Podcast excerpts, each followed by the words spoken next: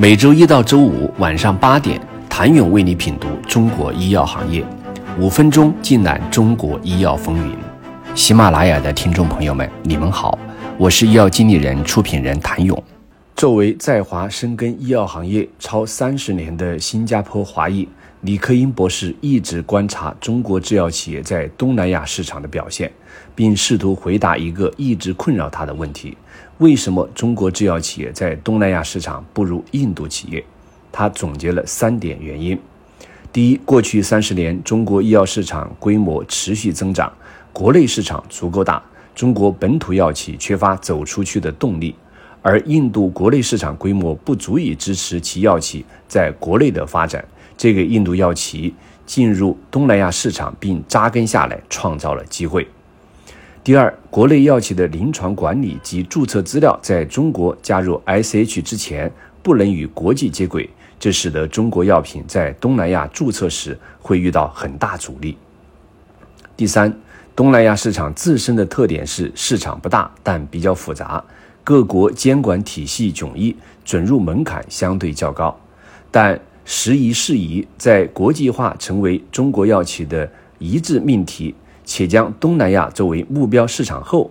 线下留给中国药企的挑战是寻找进入东南亚市场的破局路径。在代表东家菲律宾联合制药集团将上海联合赛尔卖给高瓴资本后，李克英也加入到为中国本土药企东南亚市场拓展找路的队伍里。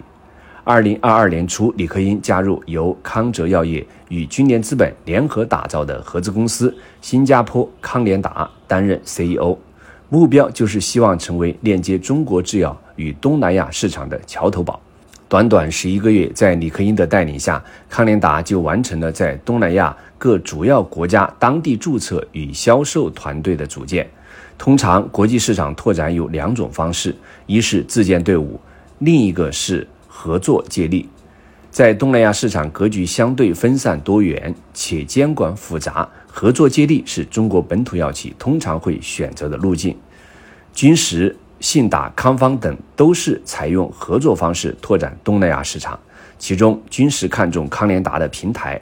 而将其首款重磅产品特瑞普利单抗拿出来，与康联达在新加坡成立了合资公司。将该产品落地新加坡，并在东南亚打造品牌，该合作也成为了今年上半年中国创新药企进军东南亚市场备受关注的交易之一。更进一步，中国药企作为新晋潜力选手，在已被跨国药企、当地药企、印度药企几乎三分天下的东南亚市场格局中，找到自身独特定位。是一众希望将东南亚作为目标市场的中国药企需要首先考虑的策略问题。其实，中药在华裔比较多的东南亚国家容易打开局面，而化药、仿制药几乎已被当地药厂和印度药厂垄断。大包装、可拆分、价格便宜是印度药在东南亚市场上的显著特点。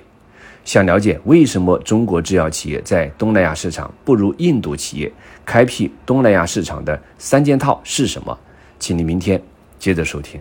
谢谢您的收听。想了解更多最新鲜的行业资讯、市场动态、政策分析，请扫描二维码或添加医药经理人微信公众号“医药经理人”——医药行业的新闻与资源中心。我是谭勇，明天见。